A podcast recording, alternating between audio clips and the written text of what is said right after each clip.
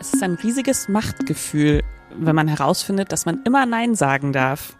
Nicht nur, wenn jemand offensichtlich etwas Böses im Sinn hat, nicht erst, wenn wir längst mit dem Rücken zur Wand stehen und schon feststellen, dass wir vor zwei Stunden hätten Nein sagen sollen und jetzt nur noch schreien können, um gehört zu werden, sondern weil es, egal wann, einfach immer vollkommen gerechtfertigt ist, zu sagen, ich möchte das jetzt gerade nicht. Herzlich willkommen zu unserem Live-Podcast hier mit Umut bei mir vom Edition F Female Future Force Day in Berlin. Umut, du bist ähm, Sexual- und Paartherapeut, Diplompsychologe und äh, was noch alles? Psychotherapeut, Gruppenpsychotherapeut, Ja. Sinfluencer. Sinfluencer. ja, genau. Super cool, dass du da bist. Ähm, wir sprechen heute über Consent, über Grenzen setzen, über das Nein sagen, aber auch über das aus tiefstem Herzen Ja sagen können. Und Umut, erstmal schön, dass du da bist. Danke, schön, dass ich da sein darf. Äh, wie geht's dir heute und was ist denn dein Safe Word für heute? Mir geht's heute eigentlich ganz gut. Ich merke, ich bin so ein kleines bisschen motzig, weil es keinen Consent gab letzte Nacht, weil meine NachbarInnen nachts um eins noch laut Musik gehört haben und ich im Bett liegend den Bass gespürt habe, passend zum Thema. Ich wurde nicht um Erlaubnis gefragt.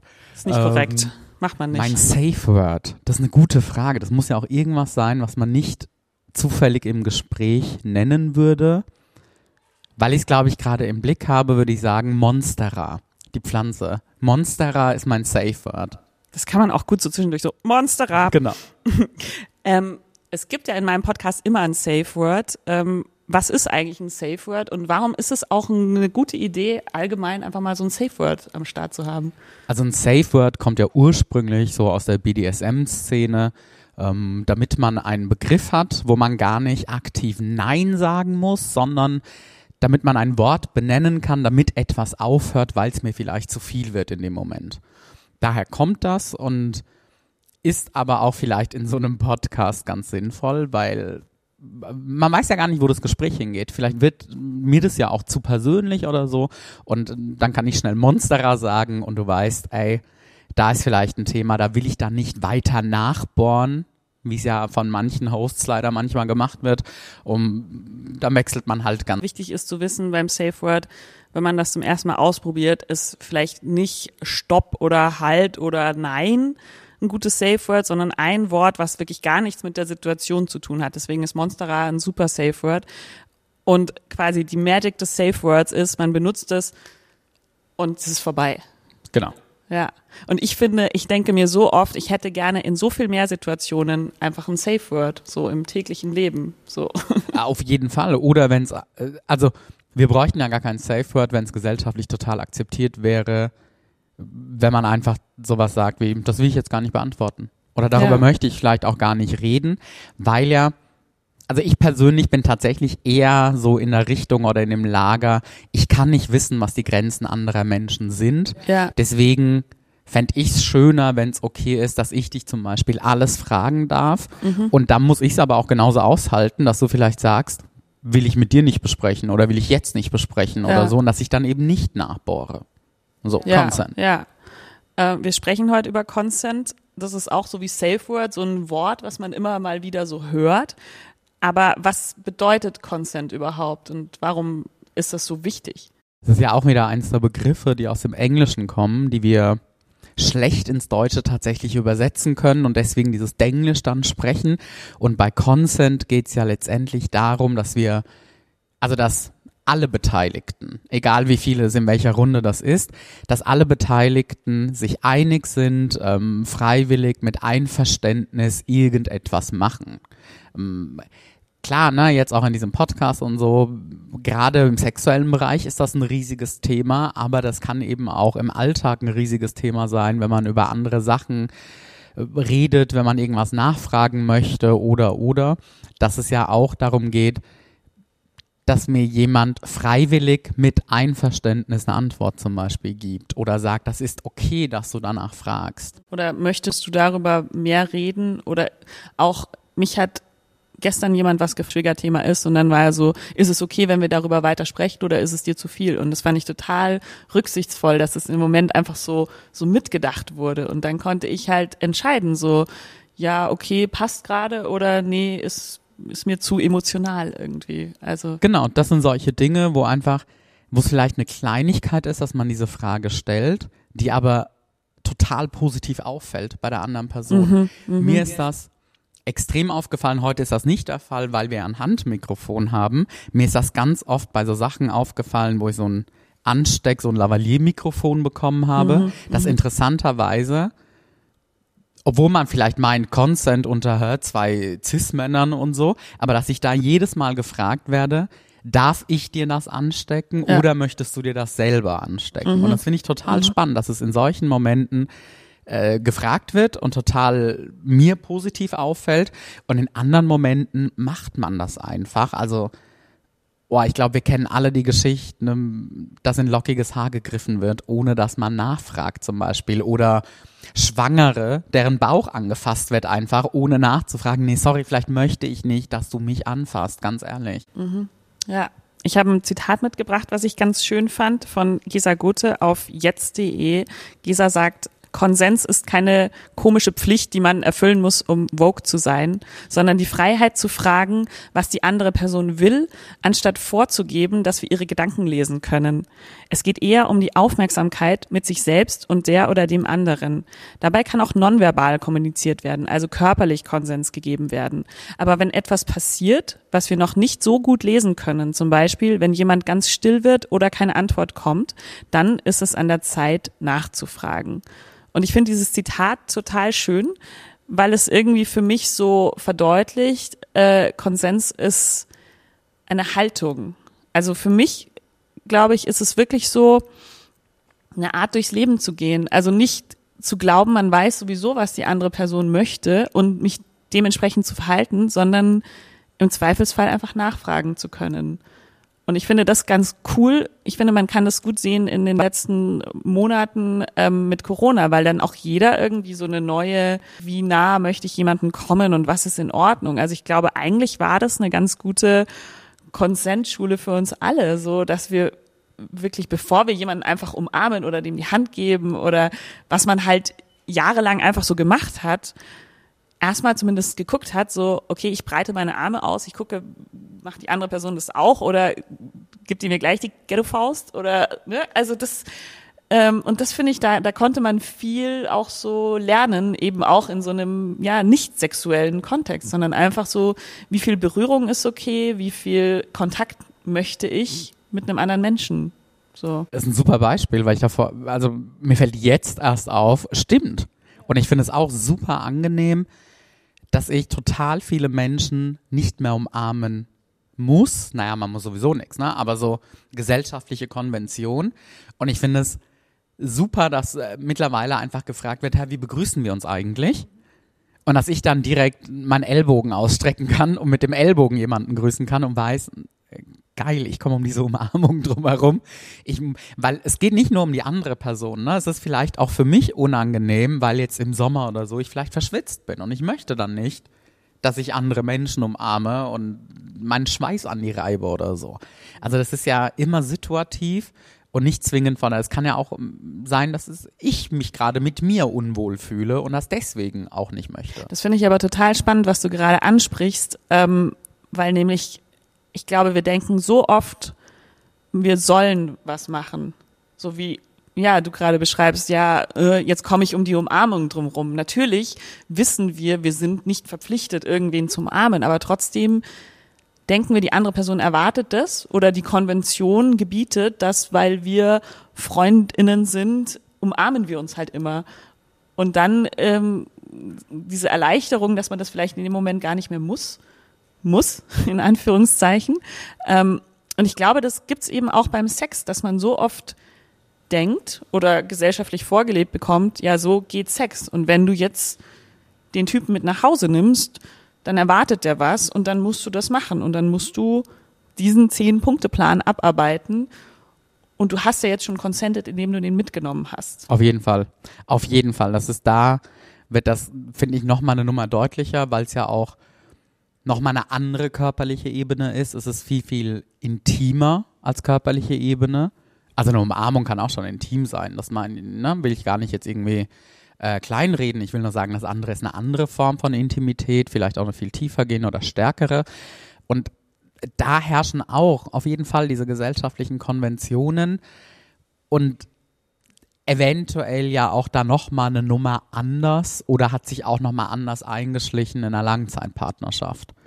In One-Night-Stands gibt's das, es gibt's in Langzeitbeziehungen, die Dinge äh, eingeschlichen haben, dass man meint, man müsse irgendetwas oder solle irgendetwas machen. Gibt der Oma ein Bussi? Ja, genau. Solche Sachen. Und vielleicht will ich das aber in dem Moment gar nicht. Und es kann ja auch sein, dass ich es hundertmal wollte und okay fand. Und beim hunderten ersten Mal finde ich es aber nicht okay. Und dass es da dann auch total angebracht ist zu sagen, nein, danke. Oder ich möchte das jetzt nicht. Oder gerade nicht. Ja. Ja. Ähm, ich finde das total spannend. Wir sind da, glaube ich, jetzt auch schon mittendrin im Thema. Ähm, ich glaube, man redet viel über Consent in so einem Dating-Kontext. So, ähm, ja, man lernt sich kennen und wer macht den ersten Move und diese Dinge. Und ist auch total wichtig. Aber ich finde, es wird wirklich wenig über Consent in Langzeitbeziehungen gesprochen. Und ich finde so oft, wenn einfach noch so viel mehr Ebenen entstehen, auf denen man Dinge verhandelt, dann geht es dann nicht nur darum, wir haben jetzt gerade Sex, weil wir beide riesig Lust drauf haben, sondern wir haben Sex, um die Beziehung zu erhalten, wir haben Sex, also es passieren einfach so viel mehr Programme im Hintergrund, die da ablaufen. Und ich finde, darüber wird relativ wenig gesprochen. Da gebe ich dir recht. Also das sehe ich genauso. Ähm, überall, wenn man über dieses Thema liest, ist so, ja, okay, und wie kann man das dann verdeutlichen, wenn man sich jetzt gerade erst kennengelernt hat und so. Aber in einer Langzeitbeziehung ist ja, also ich glaube, dass da dieser Faktor auch nochmal viel, viel stärker wiegt mit, aber ich habe das die letzten drei Male doch auch mitgemacht. Dann kann ich doch jetzt nicht plötzlich Nein sagen, Herr, oder die, ich will, boah, das Wort ist total komisch, aber fast schon so eine Art Gewohnheitsrecht. Ne, wir haben das doch immer gemacht, Herr, warum machst du das heute nicht? Also je nachdem, aus welchem Blickwinkel man das betrachtet. Sonst magst du das doch auch. Genau. Und da meine ich eben auch, das ist das, was ich vorhin meinte, das muss ja nicht immer zwingend mit der anderen Person auch zu tun haben. Vielleicht ist es aber heute auch nicht das, was ich möchte, brauche, haben will. Ist ja genauso fair enough. Und dass da vielleicht einfach so ein Bewusstsein entstehen könnte, ey, man darf eine Million Mal zustimmen und darf das aber genauso gut auch in jedem Zeitpunkt dieses Prozesses oder dieser Situation auch wieder entziehen, diese Zustimmung. Ich denke mir in dem Moment auch, es ist doch auch irgendwie eine Möglichkeit, den anderen immer wieder als Individuum wahrzunehmen, weil man, glaube ich, gerade in einer Langzeitbeziehung schon gerne mal in so einen Automatismus kippt, dass man sich denkt, ja, ja, wenn ich jetzt das mache, dann freut er sich und so. Und vielleicht freut er sich aber heute nicht. Vielleicht denkt er sich heute so gar keinen Bock drauf. Und dass das irgendwie auch so eine Möglichkeit ist, wieder so ein bisschen rauszukommen aus dieser kompletten Verschmelzung, indem man dann doch auch nochmal die Haltung hat, so, ich kann gar nicht wissen, was die andere Person möchte, bis ich sie gefragt habe. Exakt. Exakt. Sind äh, oft so diese so Paare, die für den anderen im Restaurant mitbestellen. Ja. mhm. Ja. No, no Pärchenshaming an dieser Stelle, aber ich ähm, glaube, wir kennen das alle und ich glaube, wir kennen das auch beide aus irgendwie unserer äh, beraterisch-therapeutischen Praxis, dass wir dann Leute da sitzen haben, die so einer Meinung sind, dass nicht mehr so viel läuft im Bett. Genau. Es ist halt so ein Stück weit, der Alltag ist eingekehrt sozusagen und wenn der Alltag eingekehrt ist, dann nimmt man Dinge für gegeben an dann, ich kenne doch die andere Person, aber wir entwickeln uns ja alle weiter. Und es kann auch durchaus sein, dass vor drei Jahren ich vielleicht irgendwas okay fand, was ich heute nicht mehr okay finde. Oder aber auch, was wir auch ja regelmäßig sehen, dass jetzt erst vielleicht ein Bewusstsein entstanden ist für zum Beispiel, oh, das war nicht okay. Oder ich habe etwas mitgemacht, habe etwas über mich vielleicht auch ergehen lassen, was ich vielleicht gar nicht so wollte.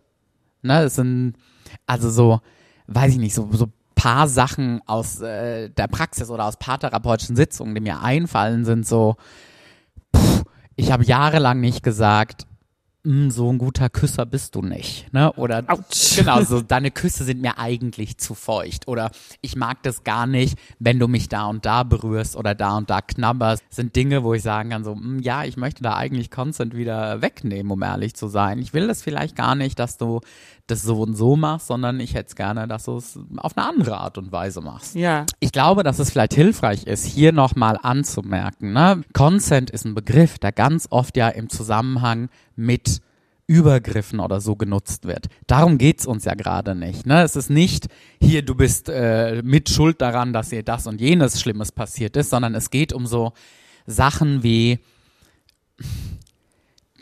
Partner, Partnerin will vielleicht immer das Licht ausmachen oder hat, lässt die Socken an beim Sex. Das ist ein super Thema, weil es so oft tatsächlich ein Ding ist, dass ich Frauen sagen höre, mein Partner lässt beim Sex die Socken an. Und ich finde das irgendwie nicht cool. Ich finde das unästhetisch. Manche finden es vielleicht sogar eklig, keine Ahnung.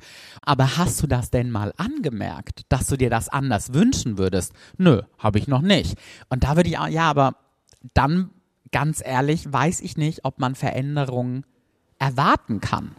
Ja, ja klar. Es ist halt oft so dieses Ja, ähm, wenn du wenn du ein Bedürfnis hast, dann musst du es halt äußern. Aber ich bin sehr froh, dass du gerade angesprochen hast, dass wir hier über dieses Beziehungsverhandlungssetting sprechen und nicht ähm, über tatsächliche Übergriffe, wo es selbstverständlich so ist, dass die Person schuld ist, die was Schlechtes macht und nicht die Person, der es passiert. Genau. Meine persönliche Freiheit hört da auf oder meine Rechte äh, in dem Moment, wo ich deine Grenzen und Rechte überschreite. Ja. Das ist ganz klar. Ja. Woher kommt das überhaupt, dass wir Consent brauchen? Also man denkt, ich glaube, man hat oft auch beim Sex so diese, diese romantische Vorstellung, die uns so gesellschaftlich irgendwie aufoktroyiert wird, ist ja, Sex braucht keine Worte. Mit der richtigen Person klappt das alles automatisch und wie von selbst. Ähm, Fangfrage, Umut, ist das wirklich so? Ja, alles, was ich jetzt äh, ne, in eine Richtung beantworten könnte, ist ein Fehler. Ähm, man muss sich ja klar machen, also ja klar, diese Vorstellung gibt es. Ne? es ist, man verständigt sich dann nur über Blicke und beide wollen dann äh, genau das und stehen auch genau auf dieses und jenes. Und das wird ja von der Filmindustrie und den Medien auch noch befeuert und so.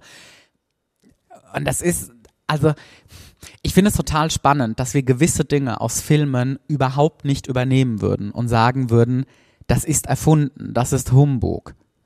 Weiß ich, ne, so irgendwelche Action-Stunt-Szenen, irgendwelche Fantasy-Sachen. So, ich bin keine Disney-Prinzessin, ich wohne in Berlin, wenn ich das Fenster aufmache und meine Hand rausstrecke, wird sich kein Spatz hinsetzen, der mir Klamotten näht, sondern da fliegt eine dreckige Taube in meine Wohnung oder so rein. ja? Scheiß rein. Genau.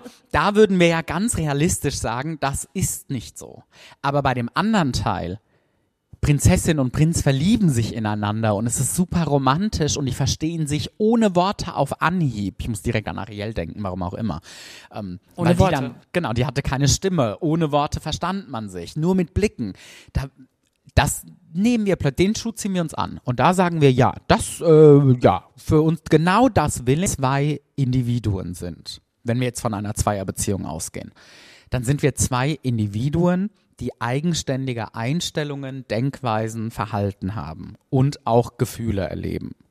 Und Consent, da geht's ja auch darum, einerseits respektiert zu werden. Du als erwachsene Frau, die respektiere ich und auch deine Grenzen. Das bedeutet ja auch, ich sehe dich auf Augenhöhe. Ich nehme dich ernst, ich nehme dich wahr.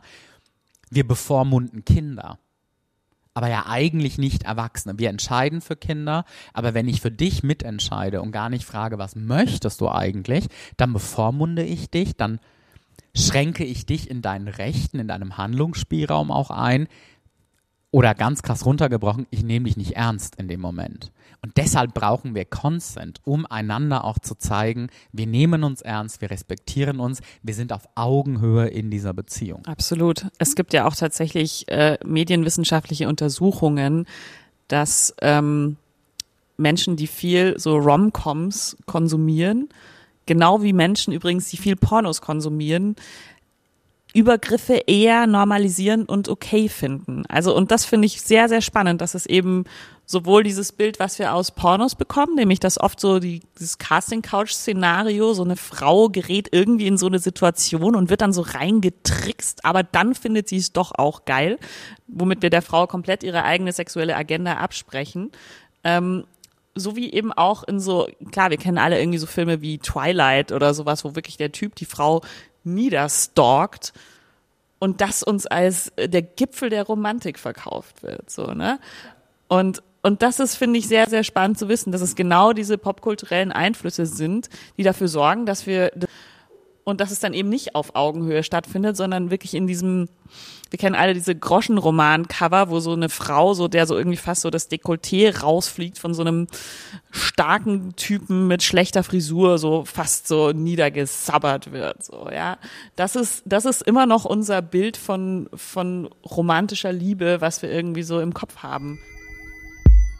Werbung. Der Sponsor der heutigen Episode ist der Atlantik Verlag, wo dieser Tage Große Gefallen von Lillian Fischmann erscheint. Es ist ein Buch, das äh, laut Klappentext ähm, zitiere, eine Art hochaufgeladene Kombination aus Sally Rooney und Otessa Moschfeck und so klug wie Joan Didion ist, was mich natürlich sofort überzeugt hat. Weil ich es ja immer ein bisschen langweilig finde, sofort den Plot zu erzählen, lese ich euch einfach das Intro vor, damit ihr euch vorstellen könnt, worum es geht. Auf meinem Handy hatte ich hunderte von Nacktfotos gespeichert, aber nie an jemanden verschickt. Die Aufnahmen meines kopflosen, in Schlaf- und Badezimmerspiegeln schwebenden Körpers waren eher gewöhnlich, aber wann immer eine neue entstand, war ich für einen kurzen Moment verliebt. Dann beugte ich mich nackt über das kleine Display und hatte das starke Bedürfnis, diese neue Ansicht meines Körpers irgendwem zu zeigen. Doch jedes Foto wirkte intimer und unmöglicher als das zuvor. Ich konnte darin etwas erkennen, was über das Begehren hinausging, härter und demütigender war. Wenn ich mir die Zähne putzte oder aus der Dusche trat und dabei meinen Körper sah, stellte sich eine überwältigende Ungeduld ein, ein Gefühl von Verschwendung. Mein Körper schrie mir entgegen, dass ich meine Bestimmung verfehlte. Ich war dazu bestimmt, Sex zu haben, vermutlich mit einer wahllosen Anzahl von Menschen.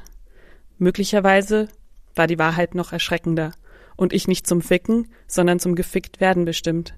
Der allgemeine Sinn des Lebens blieb mir ein Rätsel, aber langsam dämmerte mir, der Sinn meines Körpers könnte völlig offenkundig sein.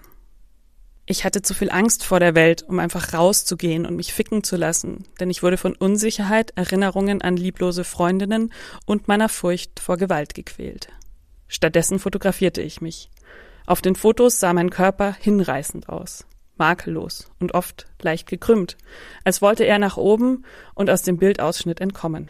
Ich fühlte mich wie eine alte, verklemmte Jungfer, betraut mit der Aufgabe, ein junges Mädchen zu beaufsichtigen, das die Ungerechtigkeit der Situation nicht begreift. Eines Abends als ich mich besonders schön und einsam fühlte, beschloss ich, meine Nacktbilder online zu stellen. Ich ging auf eine Website mit anonymisierten Usernamen und verschleierten IP-Adressen und lud drei Fotos ohne Begleittext hoch. So lernen wir Eve kennen. Eve ist Ende 20, arbeitet in einem Coffeeshop, dümpelt ein bisschen rum, hat zwar eine Beziehung mit einer Frau, aber trifft sich dann trotzdem auf eine Nachricht hin mit Olivia, die diese Nacktfotos gesehen hat, zusammen mit Nathan, mit dem sie so eine Art offene Beziehung zu führen scheint. Und dann wird Eve eben in deren Beziehungsgeflecht verstrickt. Und es ist irgendwie wahnsinnig spannend zu sehen, wie sie sich in diese Beziehung hinein verstrickt, in der es irgendwie sehr ums Körperliche geht und es scheint Eve selbst zu überraschen, dass sie, die ja eigentlich doch eher was mit Frauen hat, so eine Fixierung auf diesen Nathan entwickelt, den eben auch Olivia so toll zu finden scheint. Und was mir sehr gut daran gefällt, ist, wie hier irgendwie der weiße, vermögende Mann zum Kink wird, den man sich politisch schon fast gar nicht mehr erlauben darf. Und ähm, dazu lese ich jetzt noch eine Textstelle vor.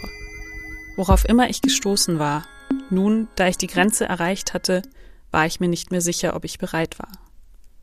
Bis zu dem Punkt hatte ich viel Zeit damit verbracht, mir die Dinge auszureden, die ich mochte, um ein anderer, besserer Mensch zu sein. In den vergangenen zehn Jahren hatte ich aus meiner Vorliebe für Frauen ein politisches Bekenntnis zum Lesbischsein gemacht. Und anstatt mich an den Genüssen des Lebens zu erfreuen, schämte ich mich bitterlich für die Nichtigkeiten, die mir früher solchen Spaß gemacht hatten.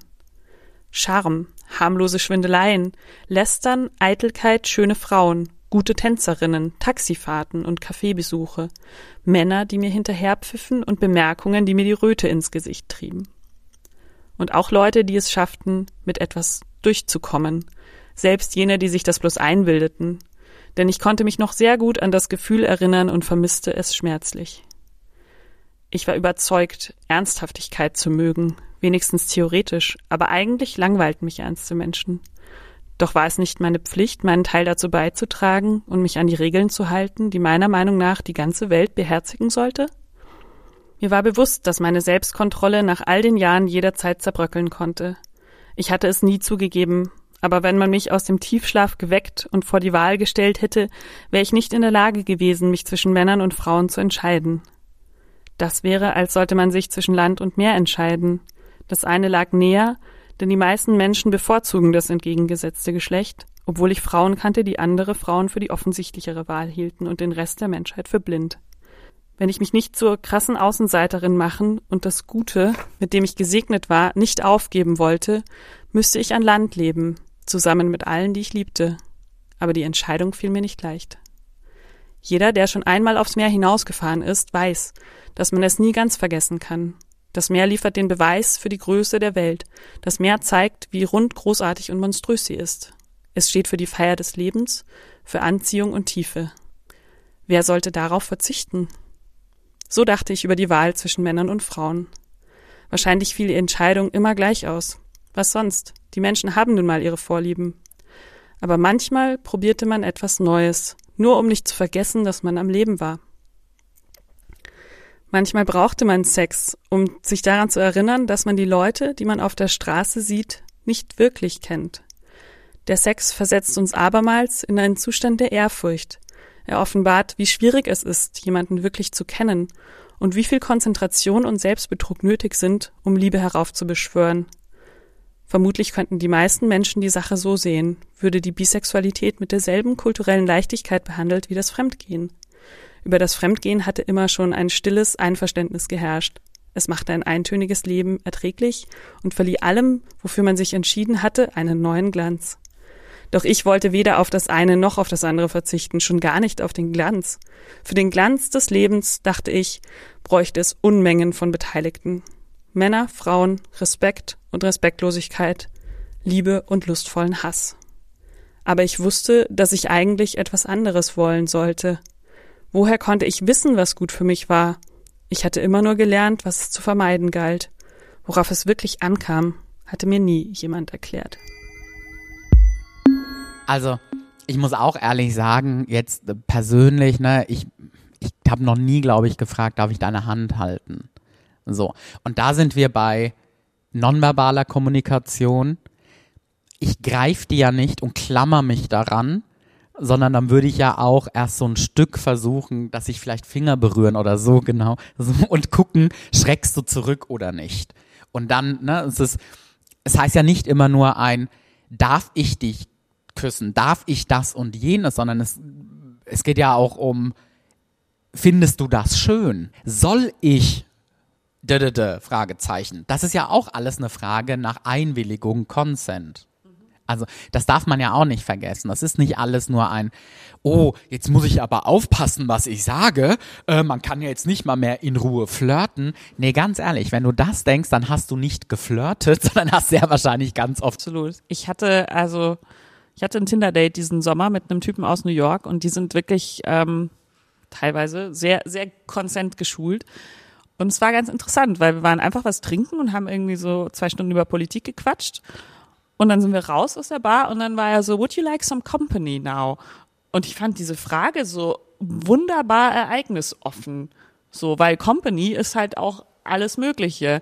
Und dann haben wir da so ein bisschen hin und her überlegt und dann ähm, war ich so, ja, hm, würde ich gern mal knutschen, kann ich sonst noch nicht beurteilen. Und war so, that can be arranged. Und dann sind wir noch zehn Schritte weiter spaziert und dann war so, can I kiss you now? Und ich so, yes. Und dann haben wir geknutscht. Und ich dachte mir danach so, wie smooth. So, also ich hatte das selten so, dass es einfach so, ja, man fragt halt mal, ähm, aber auch, auch aus so einer Offenheit heraus. Also nicht aus so einem, ich will das jetzt, sondern so, hey, würdest du gerne? So, es war so eine Einladung irgendwie. Und das fand ich, und dann dachte ich mir, das ist eigentlich Romantik. So, auch so auf so einem erwachsenen Level, so einfach mal kurz so, ja, Augenhöhe. Ich glaube, das muss die Augenhöhe sein, von der du gerade gesprochen hast. Ja, und das erinnert mich so ein bisschen, muss ich zugeben, an Flirten oder wohlerzogen sein vor Jahrzehnten. Darf ich dich begleiten? Darf ich dich nach Hause bringen?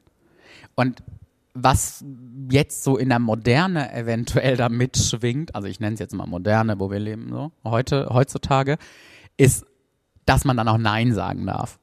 Genau, Standard und Usus.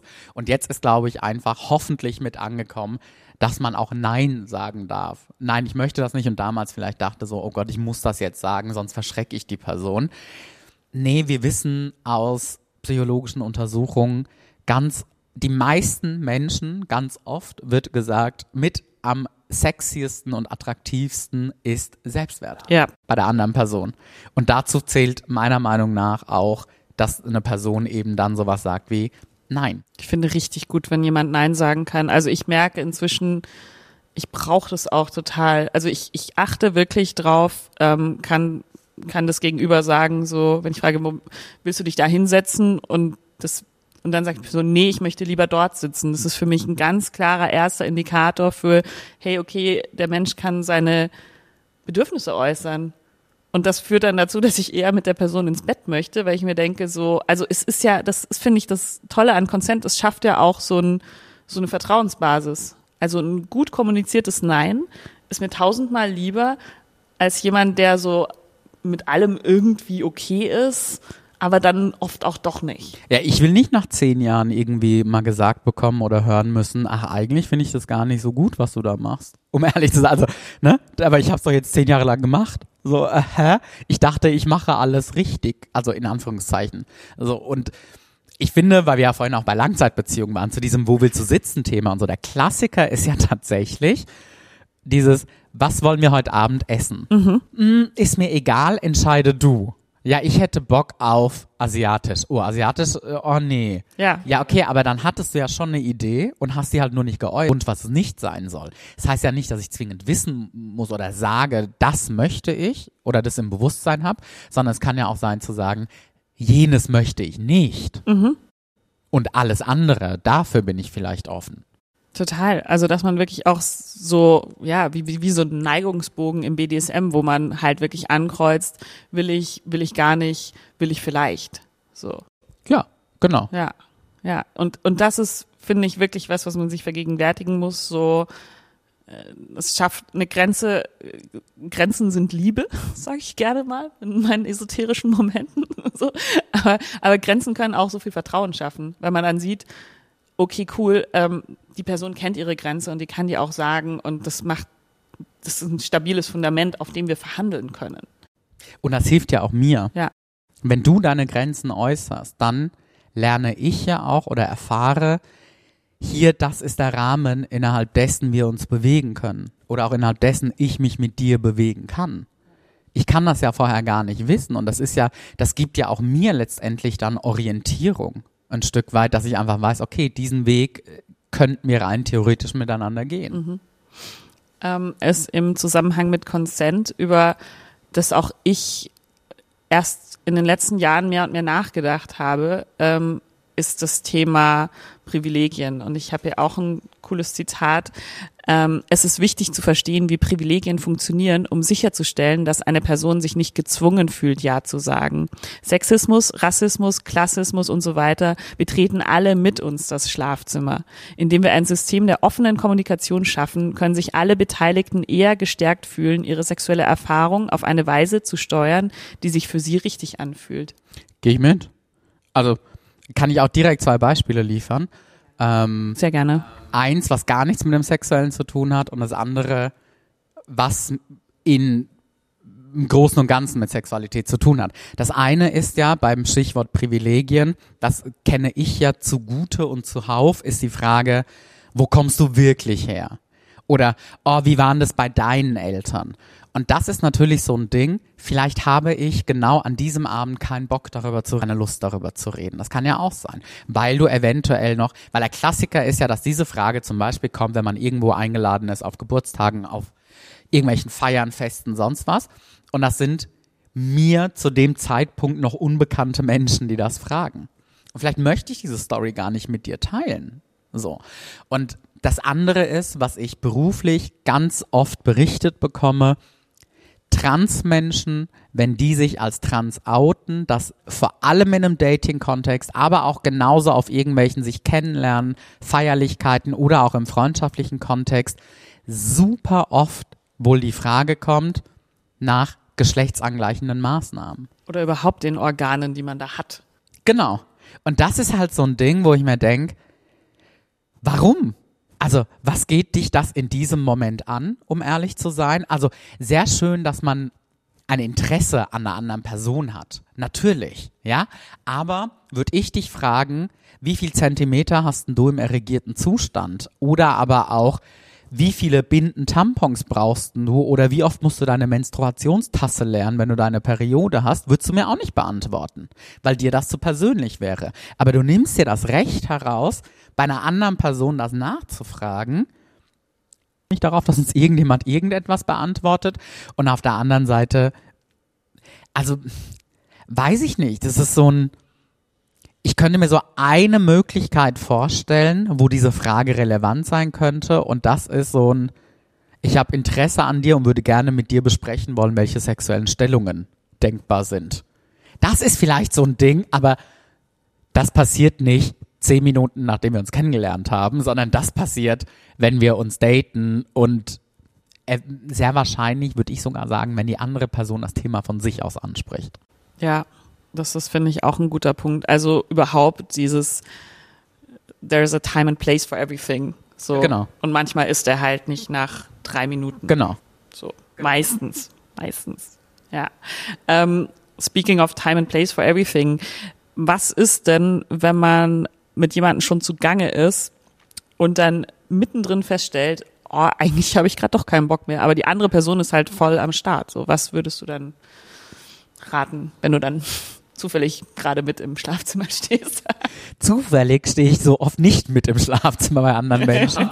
ähm, würde aber, also natürlich erstmal vielleicht zu gucken, wenn es dir leicht fällt oder jemandem leicht fällt, ob man nicht ähm, körperlich irgendein Signal gibt. Also nonverbal das versucht. Das kann ja sowas sein wie ähm, ein Stück weit vielleicht leicht wegdrücken oder Kopf in eine, den Kopf der anderen Person versuchen, in eine andere Richtung zu navigieren. Solche Dinge. Wenn das nicht funktioniert, zu sagen, oh, ich fände es schön, wenn das dann würde ich sogar fast sagen, das ist wie so ein Stufenplan gerade in meinem Kopf. Ähm, Stopp auch zu sagen und im krassesten Falle auch Stopp zu sagen, energischer das zu sagen und aber auch vielleicht so ein bisschen wegzudrücken, auch mit der Hand. Oder ganz im Notfall die Person aus dem Bett treten, wenn die gar nicht aufhört. So, das ist so das Maximum dann. Aber na, dass es verschiedene Stufen gibt, die würde ich ausprobieren, je nachdem, weil das natürlich, und das ist na, nicht, wenn wir jetzt eben über Beziehungen sprechen, auch Langzeitbeziehungen so und gar nicht eben über wirkliche Übergriffe, dann ist das schon so, dass ja beim Sex der Teil des Gehirns, der vorausschauend denken, handeln, plant und so, dass der sich ausschaltet. Und dass andere Hirnareale eingeschaltet sind, dann kann das durchaus sein, dass die andere Person es gar nicht gerade mitkriegt, dass ich jetzt nicht stöhne dass mir das vielleicht nicht gefällt. Das muss man, ne, das, da erstmal immer in dubio pro reo auch ein Stück weit, immer im Zweifel für die angeklagte Person, dass man da dann auch dann eben vielleicht ganz verbal auch sagen sollte, könnten wir das sein lassen. Oder Stopp oder so. Kurze Pause. Genau, kurze Pause, damit das irgendwie im Kopf ankommt. Eventuell auch vielleicht, wenn es gar nicht anders geht, auch zu sagen, hey, ganz kurz Stopp, ich muss aufs Klo dann ist die Situation verlassen, dann muss man raus aus der Situation und wenn man zurückkommt, muss man sich neu kalibrieren. Das finde ich wirklich ein Lifehack, den du hier gerade gebracht hast, weil das stimmt total. So, weil ich meine, gegen muss aufs Klo kann keiner was sagen. Genau, die meisten Menschen wollen nicht angepinkelt werden. So, es kann sein, dass die Person dann sagt, ich würde gern mitgehen, aber selbst dann hat man die Situation unterbrochen und hat neue Dynamik reingebracht. Und zwar sogar ohne da jetzt wirklich situativ eingehen zu müssen auf ich hasse es, wie du mein Ohr ableckst. Ja, ja, genau. Wieder so, keine Ahnung, deine Sabber in mal auf mein Trommelfell gerade läuft. ja, aber es ist halt, das kennen, glaube ich, leider viele Menschen. Ja, deswegen finde ich das wirklich super neutral zu sagen, Entschuldigung, kurze Pause, muss Pipi. Das ist, ähm, ich habe ja den, auf meiner Fragenliste die Frage, gibt es einen guten Trick für schüchterne Menschen? Und ich glaube, das ist auch für schüchterne Menschen ein sehr guter Trick. Ja. Weil, weil man eben nicht gezwungen ist zu verbalisieren, so, uh, ah, das hätte ich jetzt gerne. Was man natürlich im Idealfall gerade in einem längerfristigen Setting im Idealfall sollte. Aber ja, einfach zu sagen, muss kurz aufs Klo und dann neu in die Situation gehen zu können oder dann auch eben, ich finde generell Pausen zwischendurch zu machen, sagen, hey, willst du einen Schluck Wasser? Hey, sitzt das Kondom noch? Also sowas ganz wichtig, weil dann kann man, wie du gerade sagst, immer wieder halt auch so neu kalibrieren und nachjustieren und dann vielleicht ist dann auch der Moment gegeben, wo man mal sagen kann, du macht voll Spaß, aber Zunge, Ohr geht für mich doch nicht so gut. Kannst du, kannst du vielleicht mich küssen stattdessen? Ja, genau. Also es ist so ein, eben wie du sagst, ne, bei schüchternen Menschen oder eher introvertierten oder vielleicht auch so leicht sozial unsicheren bis hin zu sozial phobischen Menschen, dass man da das vielleicht gar nicht direkt ansprechen muss, sondern dass es auch andere Möglichkeiten geben kann, wie man Dinge verändern kann. Das ist halt auch so was, wo wir dann wieder bei den Privilegien sind. Also ich glaube, gerade weiblich sozialisierte Menschen sind das schon so gewohnt, einfach ähm, gefallen wollen zu müssen. So, weil das wirklich, ich meine, das ist ja auch ein Überlebensmodus tatsächlich, dass du als Frau die emotionale Arbeit mitträgst, eben auch oft, finde ich, im sexuellen Kontext, dass du dann so, ja, gefallen möchtest, auch im Bett eben. Und dann, also ich habe das selber schon erlebt in solchen Kontexten, dass ich was gesagt habe und mein äh, männlich sozialisiertes Gegenüber war sehr überrascht. Und dann habe ich wirklich nachgefragt, so, äh, sagen dir das andere Frauen nicht? Und er so, nee. Also wirklich, du kommst dahin und sagst so, hey, langsamer oder schneller oder was auch immer. Und er kommt vollkommen aus dem Takt. Und ich war wirklich so, wow, also was sagt es über sein Sexleben und was sagt es über die anderen Frauen, mit denen er was hatte, die, die nicht sagen konnten in dem Moment, könntest du bitte das ein bisschen anders machen? Weil ich glaube, das ist auch was, was ich in ähm, meiner Kolumne für Edition F auch mal geschrieben habe zu diesem Thema, so, äh, ich nenne das den, den Sperrigkeitsmuskel, den man trainieren sollte. Also, dass man eben, und das kann man ganz leicht üben, wenn man zum Beispiel im Restaurant sagt, hier, sorry, das Essen ist ein bisschen zu kalt, könnt ihr das nochmal aufwärmen? Oder wenn du beim Friseur bist und dann sagst so, hinten hätte ich es schon noch gern ein bisschen kürzer. Das sind diese wirklich kleinen Sachen, die man oft nicht macht, weil man denkt, ich will jetzt niemanden zur Last fallen, ich möchte niemanden nerven. Ist es jetzt, bin ich zu viel, wenn ich das anmerke? Ähm, und da finde ich, kann man das super gut üben. Und wir haben schon wirklich mehrere TherapeutInnen äh, nach diesem Artikel geschrieben, sie trainieren jetzt mit ihren KlientInnen den Sperrigkeitsmuskel, wo genau sowas besprochen wird. Weil ich glaube, es ist wirklich wie ein Muskel. Je mehr man trainiert und es übt, umso leichter fällt es dann eben auch. Ja. Ja, auf jeden Fall. Also es ist eine Trainingssache. Ähm, also ganz oft, was mir beigebracht wurde quasi und was ich äh, ganz oft mit PatientInnen bespreche, ist auch, weil Menschen so eine unidirektionale Kausalität im Kopf haben. Wäre ich selbstbewusster, dann würde ich XY machen. Zum Beispiel beim Friseur, bei der Friseurin sagen, uh, noch ein bisschen kürzer bitte. Und dann stelle ich aber ganz oft die Frage so, ah, und wenn Sie aber eine Person sehen, die das gesagt hat, was nehmen Sie denn dann an? Ja, die ist dann selbstbewusst und glauben Sie, das stärkt nochmal weiter Ihr Selbstbewusstsein?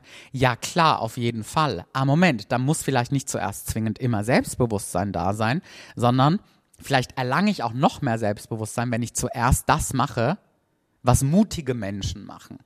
Und mit, weil das ganz oft das Leichtere ist. Es ist leichter, so schwer das vielleicht klingt, so in der Vorstellung, wenn man sich jetzt zu Hause irgendwie vorstellt, oh Gott, und dann muss ich das und das sagen.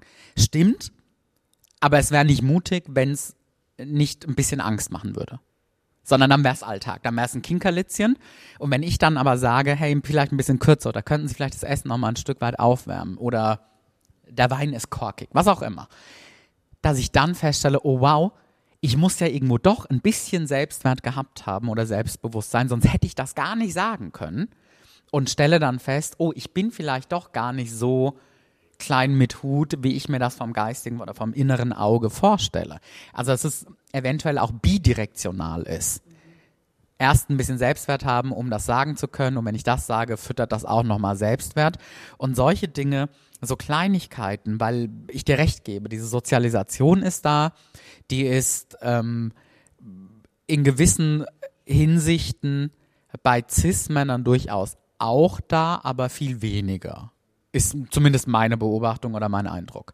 Und dann auch sich ein Bewusstsein dafür zu schaffen, wo habe ich denn überall keinen Konsens gegeben? Also in meinen Gesprächen, mir fällt total oft auf, dass Menschen sagen, ja, aber nee, das war doch nix.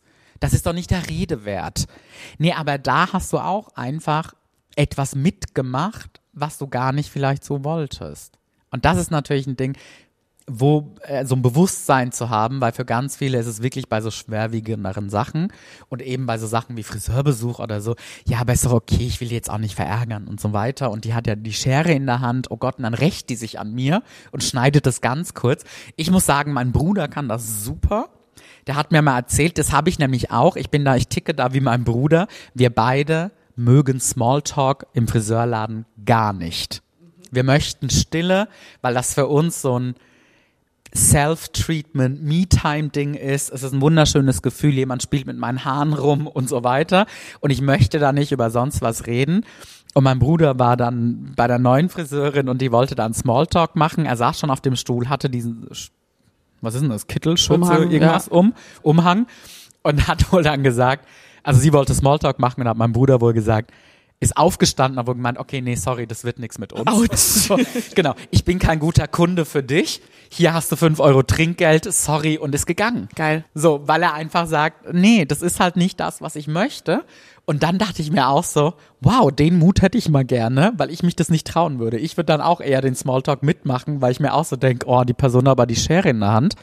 Aber ganz ehrlich, immer wenn ich bisher auch gesagt habe, mh, mm, ich würde das einfach jetzt genießen und die Augen zumachen, hat noch nie jemand gesagt, oh, was bist denn du für ein Assi? Ja. Sondern alle haben gesagt, ja klar, okay, cool, danke. Ja, absolut. Ich, mir, mir fallen so viele Sachen ein zu dem, was du gerade gesagt hast. Also ich glaube, was ich auch einen guten Tipp finde, wenn man die Person ist, die so klein mit Hut ist und sich denkt, aber ich kann mir das doch nicht einfach herausnehmen, ist fake it till you make it. Was würde eine selbstbewusste Person in diesem Moment machen? Die würde sagen, ja, nee, ich will aber jetzt nicht quatschen beim Friseur.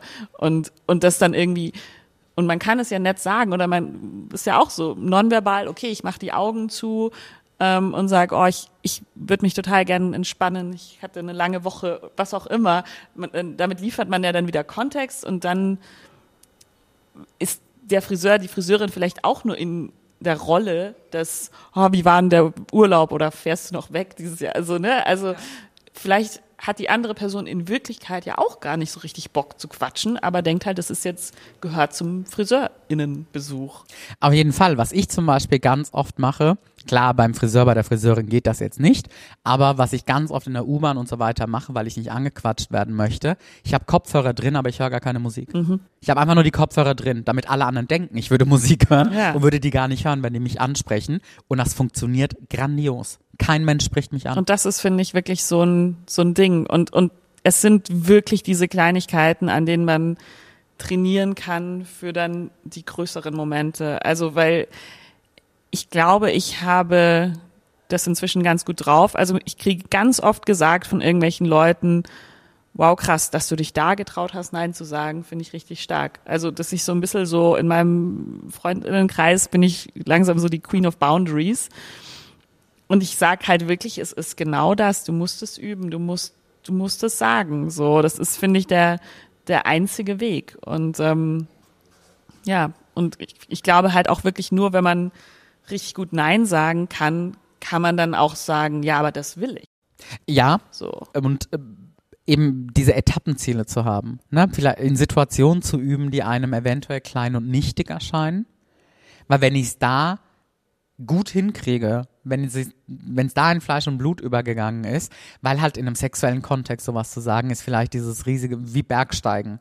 Das ist halt so on top, das ist die Berg, das ist die Spitze da oben. Und bis ich da hinkomme, brauche ich aber diese Etappenziele und muss geübt haben und trainiert haben, damit ich das Große und Ganze schaffe. Und eben auch das Feedback aushalten, so. Und im Idealfall, ich glaube auch, das ist irgendwie so eine ganz positive Lernerfahrung, weil Friseur, Friseurin möchte es dir ja recht machen und Klopf auf Holz, unsere SexualpartnerInnen ja eigentlich auch. So, also ja. ganz oft, klar, es gibt auch Überraschungen, aber ich hatte auch schon positive Überraschungen, wenn ich gesagt habe, könntest du das ein bisschen anders machen, weil die andere Person fühlt sich ja auch dann besser in dem Moment und bestärkt und will es ja, will ja, dass es cool ist, weil das ist doch das Ziel von Sex oder auch einen guten Friseurbesuch, dass es danach allen gut geht. Ne? Natürlich. Und wenn das eine Person ist, die in so einem Moment sagt, oh, was bist denn du für eine, für einer, dass du jetzt so, warum willst du das nicht? Also beim sexuellen Kontakt jetzt zum Beispiel, ey, ganz ehrlich, dann weiß ich auch, dann ist meine positive Lernerfahrung, das ist niemand, mit der oder dem ich irgendwie Jahre meines Lebens verbringen möchte. Ja, absolut. Du hast die Beziehungskiste entwickelt. Möchtest du darüber ein bisschen was erzählen? Da geht es ja auch sehr viel um, wie können Paare in Kommunikation kommen. Genau, das ist auch so ein bisschen nonverbaler Konsens, der da mit reinspielt. Wenn man sich das zum Beispiel schenkt oder wenn man beschließt, das zu bestellen, dann hat man ja auch Konsens gegeben, wir wollen über gewisse Themen reden. Und das ist halt, weil meine Beobachtung ganz oft war in paartherapeutischen Kontexten, es brauchen definitiv nicht alle Paare eine Paartherapie. Aber ganz oft sind die Themen sehr ähnlich. Einer Paartherapie, aber auch bei Paaren, die keine Therapie brauchen. Es gibt so gewisse Themenkomplexe, die im Alltag gerne vermieden werden, über die man vielleicht nicht so spricht. Oder nach einer Zeit tatsächlich sich den Raum dafür gar nicht mehr nimmt, irgendwie Deep Talk zu machen. Und so kam ich ein Stück weit auf die Idee, ähm, so ein bisschen den Paartherapeuten für zu Hause quasi anzubieten ähm, und dass man mich nach Hause mitholen kann, weil auf diesen Karten, auf den meisten sind dann auch so QR-Codes, dass man die abscannen kann. Dann sieht man kurze Videos mit mir, wo man nochmal vielleicht mehr Infos über das Thema bekommt oder neue Anregungen und aber auch eine Audiodatei oder so.